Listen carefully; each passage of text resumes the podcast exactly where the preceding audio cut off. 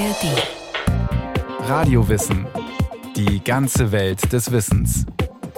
Ein Podcast von Bayern 2 in der ARD Audiothek. Hebräisch ist eine der ältesten und gleichzeitig jüngsten Sprachen der Welt. Über Jahrhunderte wurde sie nicht im Alltag gesprochen, sondern ausschließlich als Sprache für das Gebet und in der Literatur verwendet. Im 19. Jahrhundert dann gelingt es, die Sprache der Bibel als Umgangssprache wiederzubeleben. Modernes Hebräisch. Aus der Sakralsprache wird Ivrit.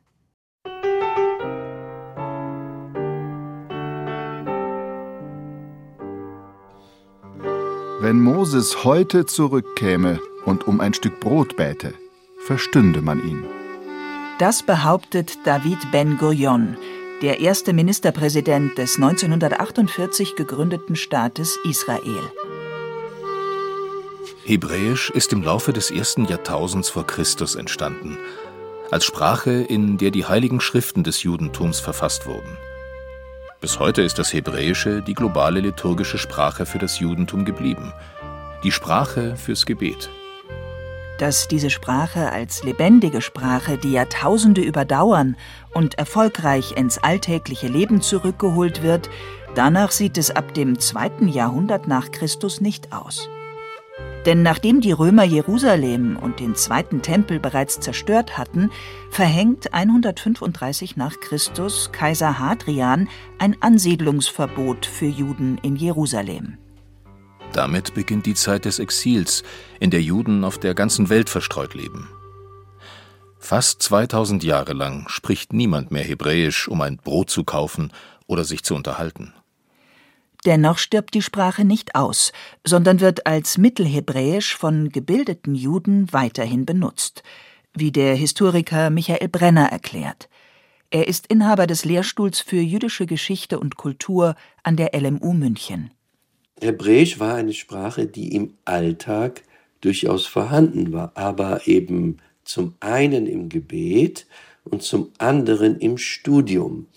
Und so muss man sich vorstellen, dass viele, nicht alle, aber viele Juden über viele Jahrhunderte hinweg, und das betrifft vor allem die Männer, weil die studiert haben, durchaus mit dem Hebräischen vertraut waren und das sieht man auch daran, dass sich auch im Mittelalter manchmal Juden, die auf der einen Seite in Ägypten und dann in Polen lebten oder sagen wir mal in Deutschland lebten, dass die sich auch Geschäftsbriefe auf Hebräisch schreiben konnten, wenn das die einzige Sprache war, die sie miteinander verband. In der Zeit der Diaspora beginnen Juden in den jeweiligen Ländern des Exils neue Sprachen zu entwickeln – die bekannteste davon ist Jiddisch. Das heißt, der Großteil der Juden etwa um 1900 sprach Jiddisch, denn die meisten Juden lebten in Osteuropa. Ihre Wurzeln waren aber in Deutschland und man nahm sozusagen bei der Vertreibung aus den deutschen Territorien am Ende des Mittelalters zu Beginn der Neuzeit die deutsche Sprache mit, aber sie blieb auf dem Stand des etwa 14., 15. Jahrhunderts stehen und entwickelte sich weiter, aber mit dem eben Einsprengseln Hebräisch und slawische Sprachen, sodass die jiddische Sprache entstand, die auch in hebräischen Buchstaben geschrieben wird. Ähnlich ist es mit den Juden, die am Ende des 15. Jahrhunderts aus Spanien und Portugal vertrieben werden und sich in Nordafrika, in der heutigen Türkei oder auf dem Balkan niederlassen. Auch sie entwickeln eine eigene Sprache, das Judäospanisch bzw. Ladino.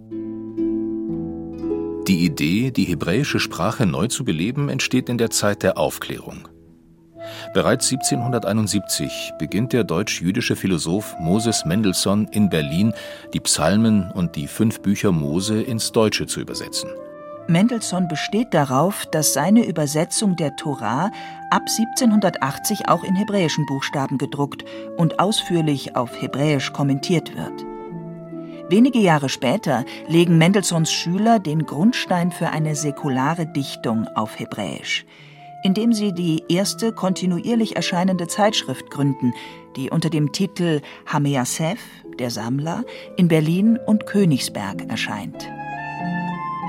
Dass Hebräisch nicht nur die Zweit- oder Drittsprache von gebildeten jüdischen Männern bleibt, das macht sich der Sprachwissenschaftler Eliezer ben Jehuda ein Jahrhundert später zur Lebensaufgabe. Er gilt als der Vater des modernen Hebräisch, dem Ivrit. 1858 im russischen Zarenreich, im heutigen Litauen, als Eliezer Perlmann geboren, begeistert er sich schon während seiner Schulzeit für jüdische Aufklärungsliteratur, die er auf Hebräisch liest. Bald benennt er sich um in Eliezer ben Jehuda. Neben seiner Liebe zur jüdischen Literatur und Sprache begeistert ihn der aufkommende Zionismus. Also der jüdische Nationalismus, der davon ausgeht, dass die Juden nicht nur eine religiöse Gemeinschaft sind, sondern auch eine politische. Und insofern genau wie andere Völker auch den Anspruch haben, einen eigenen Staat zu bilden. Die Frage nach einer eigenen Nation wird 1881 nach dem Attentat auf den russischen Zaren Alexander II. existenziell. Denn die Schuld an dem Attentat wird den Juden angelastet. In der Folge kommt es ab 1881 zu einer Welle von Pogromen in Russland und Polen. Eliezer ben Jehuda ist einer der ersten von rund 30.000 osteuropäischen Juden, die wegen der antisemitischen Übergriffe in Russland und Polen mit der sogenannten ersten Aliyah nach Palästina auswandern. 1881 verlässt er Russland und lässt sich in Jerusalem nieder.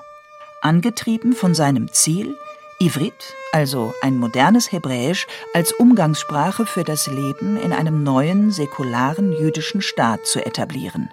Eliezer ben Yehuda war ein Hebräisch-Enthusiast, und ein früher Zionist, der sagte, wir sollten uns in unserer alten Heimat wieder ansiedeln, vor allem auch, weil wir dazu gezwungen werden aufgrund des Antisemitismus, der Pogrome in Russland. Und der sagte, wir brauchen auch unsere alte Sprache wieder. Und zwar nicht nur als Sprache fürs Studium und als Sprache für das Gebet, sondern als gesprochene Sprache. Und er machte sich daran, ein hebräisches Lexikon zu schreiben und die hebräische Sprache in dem Sinn wiederzubeleben, dass er eben Ausdrücke kreierte, die im modernen Hebräisch nicht existierten.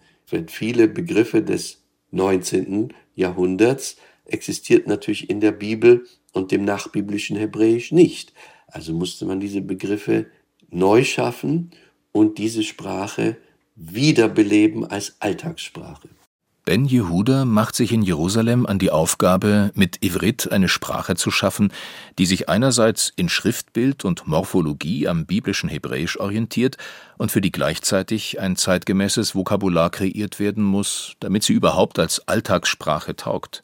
Ja, das war gar nicht so einfach, denn so ein richtiges Beispiel dafür gab es nicht, so dass er erstmal versuchte aus den existierenden Worten, im Hebräischen zum Beispiel haben die Verben jeweils eine Wortwurzel, die meistens aus drei Buchstaben besteht, dass er versuchte aus diesen bestehenden Wurzeln neue Worte zu schaffen. Und das andere war, dass er dann in manchen Fällen eben auch versuchte, aus europäischen Sprachbeständen, Deutsch, Französisch, Englisch, auch wiederum neue Worte zu schaffen. Und so entstand also ein neues Vokabular, einmal aufbauend auf dem alten biblischen Hebräisch und auf der anderen Seite aufbauend auf modernen europäischen Sprachen. Es entstehen Vokabeln wie Sabon für Seife, das vom französischen Savant kommt, oder Iton, in dem das deutsche Wort Zeitung steckt, weil das hebräische Et übersetzt Zeit bedeutet. Im Laufe der Jahre werden zig Lehnwörter fester Bestandteil des Ivrit-Vokabulars. Darunter auch viele Deutsche, wie Daphna Uriel ausführt. Sie ist Dozentin für modernes Hebräisch und unterrichtet Studierende am Lehrstuhl für jüdische Geschichte und Kultur der LMU München. Vor allem in Disziplinen wie Architektur, Bau, Maschinen, wir haben Kugellager, wir haben Installator, wir haben Zimmer, bis heute ist genutzt, Zimmer frei. Es gibt Schalter, Stecker, alle diese Sachen sagen wir auf Hebräisch. und Vokabeln, die bis heute in der hebräischen Verbform durchkonjugiert werden, wie Michael Brenner veranschaulicht. Zum Beispiel das Wort spritzen, also wenn man mit Wasser spritzt, also leha spritz, hu spratz und so weiter, kommt alles von spritzen, aber wird dann hebräisch durchkonjugiert. Und es gibt natürlich auch Worte wie Fernseher, der erstmal wörtlich übersetzt wurde, wie im Deutschen auch, aber was die Leute verwenden, heute und seit vielen Jahrzehnten ist der englische Begriff Televisia. Also kein Mensch sagt Fernseher auf Hebräisch übersetzt. 1881 sind längst nicht alle diese Worte Bestandteil des Ivrit-Vokabulars, denn Ben Jehuda muss die Sprache erst erschaffen, die sich so schnell wie möglich als alltagstauglich etablieren soll.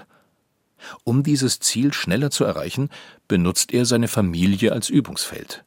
Die Devise im Hause Ben Jehuda lautet Rak Ivrit, nur Hebräisch.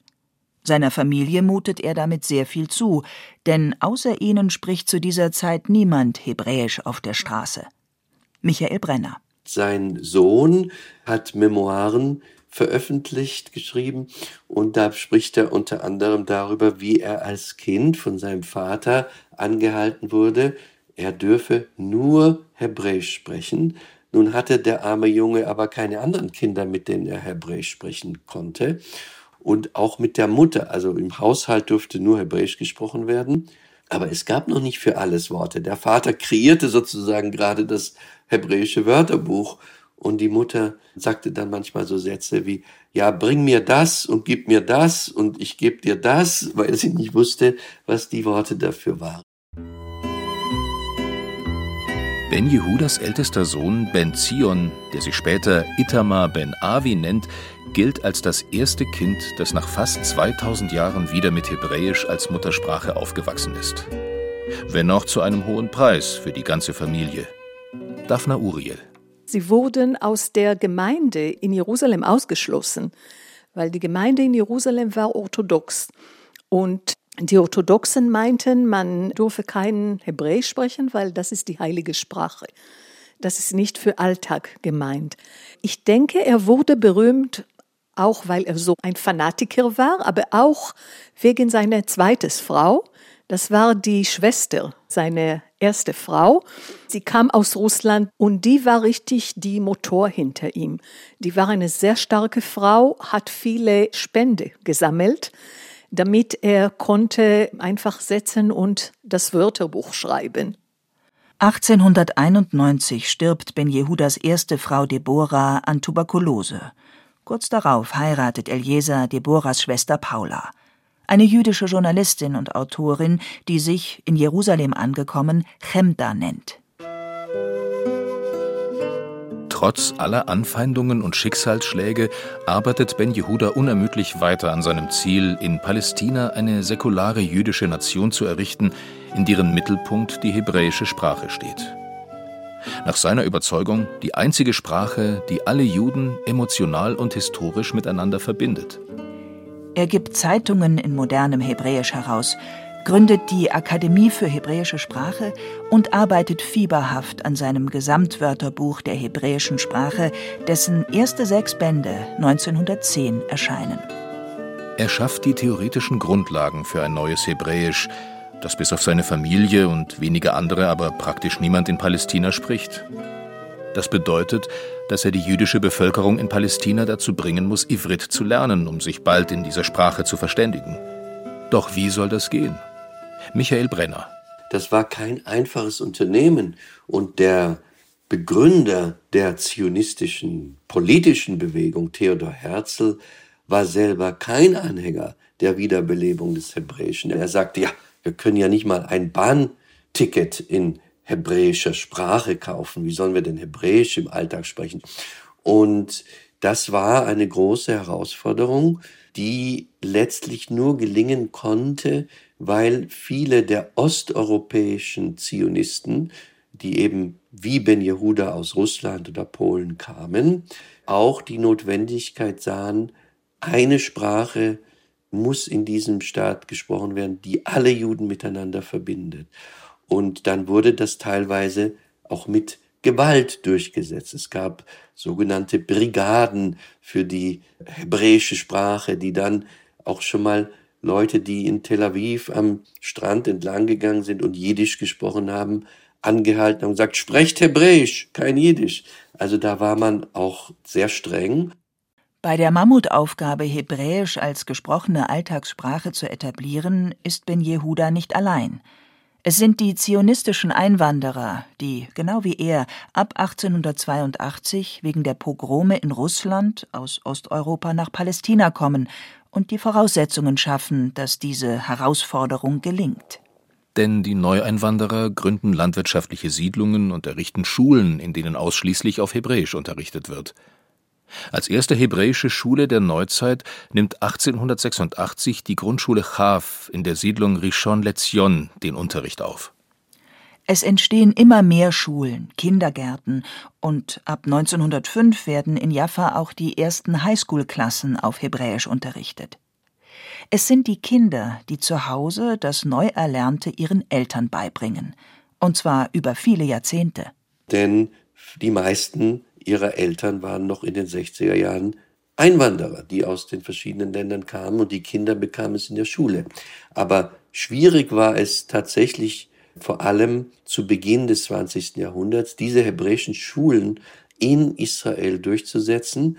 Gefördert wurden sie nämlich oft von Geldgebern aus Europa, aus Frankreich, aus Deutschland und zum Beispiel gab es den Hilfsverein deutscher Juden, der eine Schule in Haifa eingesetzt hat. da gab es einen richtigen Sprachenstreit Anfang des 20. Jahrhunderts. Die Geldgeber aus Deutschland drangen darauf, dass die Unterrichtssprache Deutsch sei in Haifa, während die Lehrer dann einen Streik ankündigten, sagen, wir wollen Hebräisch unterrichten. Letztlich haben sie das dann auch gewonnen. Die Gesellschaft zur Hilfe für deutsche Juden besteht 1913 darauf, dass in der geplanten Ingenieursschule, dem späteren Technion in Haifa, der Unterricht auf Deutsch abgehalten wird. Da, so die Argumentation, das notwendige technische und wissenschaftliche Vokabular auf Ivrit noch zu dürftig sei. Dabei macht schon zu Beginn des 20. Jahrhunderts die Wiederbelebung der Sprache deutliche Fortschritte. Auch weil die erste Generation der Kinder, die in der Schule Hebräisch gelernt hat, erwachsen ist und nun mit ihren eigenen Kindern Hebräisch spricht. Damit wächst eine neue Generation von Muttersprachlern auf, die das moderne Hebräisch daheim statt in der Schule lernt. Als 1909 die erste hebräische Stadt Tel Aviv gegründet wird, ist Ivrit als Alltagssprache nicht nur auf den Straßen und in den Cafés zu hören, sondern wird dort auch als Verwaltungssprache verwendet. Sämtliche Straßenschilder und öffentliche Ankündigungen werden auf Hebräisch geschrieben. Diejenigen, die noch kein Hebräisch sprechen, werden nach dem Ende des Ersten Weltkrieges, in der Zeit des britischen Mandats, dazu angehalten, in der Öffentlichkeit ausschließlich Ivrit zu sprechen. Durch die Kampagne Jude spreche Hebräisch, die Ben Jehudas Sohn Itamar Ben Avi 1919 ins Leben ruft. Die freiwilligen Wächter der sogenannten Legion der Verteidiger der Sprache kennen dabei kein Pardon. Auch nicht für den Nationalpoeten Chaim Nachman Bialik, wie Daphna Uriel erzählt. Einmal folgten die Bialik auf die Straße. Sie haben gehört, dass er Jiddisch gesprochen hat. Und äh, es gab einen Prozess. Warum haben sie Jiddisch auf die Straße gesprochen? Und Bialik hat sich verteidigt und am Ende wurde er freigesprochen, weil und warum, das ist interessant, weil am Ende des Gespräches hat er ein Flucht auf Hebräisch gesagt, auf diesen Mann, der ihn verfolgte. Und deswegen wurde er freigesprochen, weil er Hebräisch doch benutzt hat. Nur einen Monat vor seinem Tod gelingt es Eliezer Ben Jehuda 1922, den Hochkommissar des britischen Mandats für Palästina davon zu überzeugen, dass Hebräisch neben Arabisch und Englisch zur dritten offiziellen Amtssprache erhoben wird. Dazu wäre es nicht gekommen, hätte es fünf Jahre früher nicht eine wegweisende Deklaration gegeben. Michael Brenner ja, das hing natürlich auch mit den Versprechen der Briten zusammen, die schon 1917 in der Balfour-Deklaration gegeben wurden, nämlich den Juden eine nationale Heimstätte, also es hieß nicht Staat, aber nationale Heimstätte in Palästina zu geben. Und zu diesem Nationalen gehört natürlich auch die Sprache. Und man war tatsächlich sehr stolz darauf, auf der Seite der aus Europa eingewanderten Juden, dass nun etwa auf den Briefmarken oder auf den Geldscheinen, also auf allen offiziellen Symbolen auch Hebräisch verwendet wurde und etwa auf den Briefmarken das Wort Eretz Israel, zumindest abgekürzt, also das Land Israel in hebräischen Buchstaben auch erscheinen durfte. 1948 wird Hebräisch neben Arabisch endgültig zur Amtssprache des neu gegründeten Staates Israel. Dass es gelungen ist, Hebräisch als antike Bildungssprache nach Jahrtausenden als Alltagssprache wiederzubeleben, ist eine einzigartige kulturelle Leistung. Man kann das in der Tat nicht mit dem Griechischen vergleichen, denn das biblische Hebräisch und das moderne Hebräisch sind zumindest so miteinander verwandt, dass jeder Israeli, jeder Israelin heute ganz gut die Bibel verstehen kann während natürlich, wenn jetzt König David auferstehen würde, er wahrscheinlich nicht jedem Wort folgen könnte, das in Israel gesprochen würde. Und Ben Jehuda und seine Nachkommen haben es geschafft, eine moderne Sprache zu schaffen, die im Alltag völlig kompatibel ist und trotzdem die Wurzel des biblischen Hebräisch zu bewahren und in diese Sprache zu integrieren. Ivrit bedeutet übersetzt nichts anderes als Hebräisch.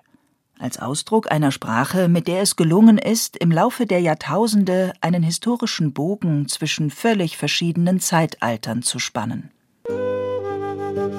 Es ist daher kein Zufall, dass die Bezeichnung Ivrit für das heute gesprochene Hebräisch sich auf ein lange zurückliegendes Ereignis in der biblischen Geschichte bezieht: den Turmbau zu Babel. Daphna Uriel. Ivrit kommt eigentlich von Ever. Ever war ein so mythologische Figur in der Bibel. Der war so diese Uraltvater von vielen Nationen in der Region. Und die Geschichte mit Ever ist, dass er war so ein guter Mann und hat verweigert, mitzumachen mit dem Bau von Turm von Babel. Und deswegen wurde er und seine Nachkommen nicht verstraft und ihre Sprache hat sich nicht verwirrt.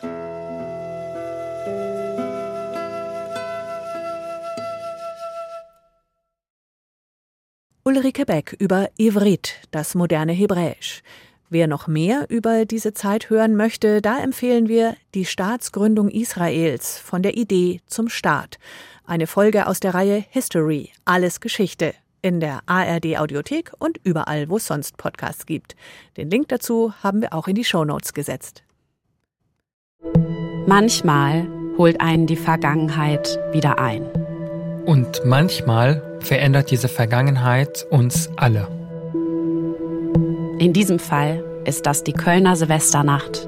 Also ohne das jetzt rassistisch zu meinen, aber es waren sehr viele ausländische Personen. Und dann hat er mir einfach aktiv zwischen den Schritt gefasst, auch feste. Wo? Wo? Wo war ihr Silvester? Wir werden sie jagen.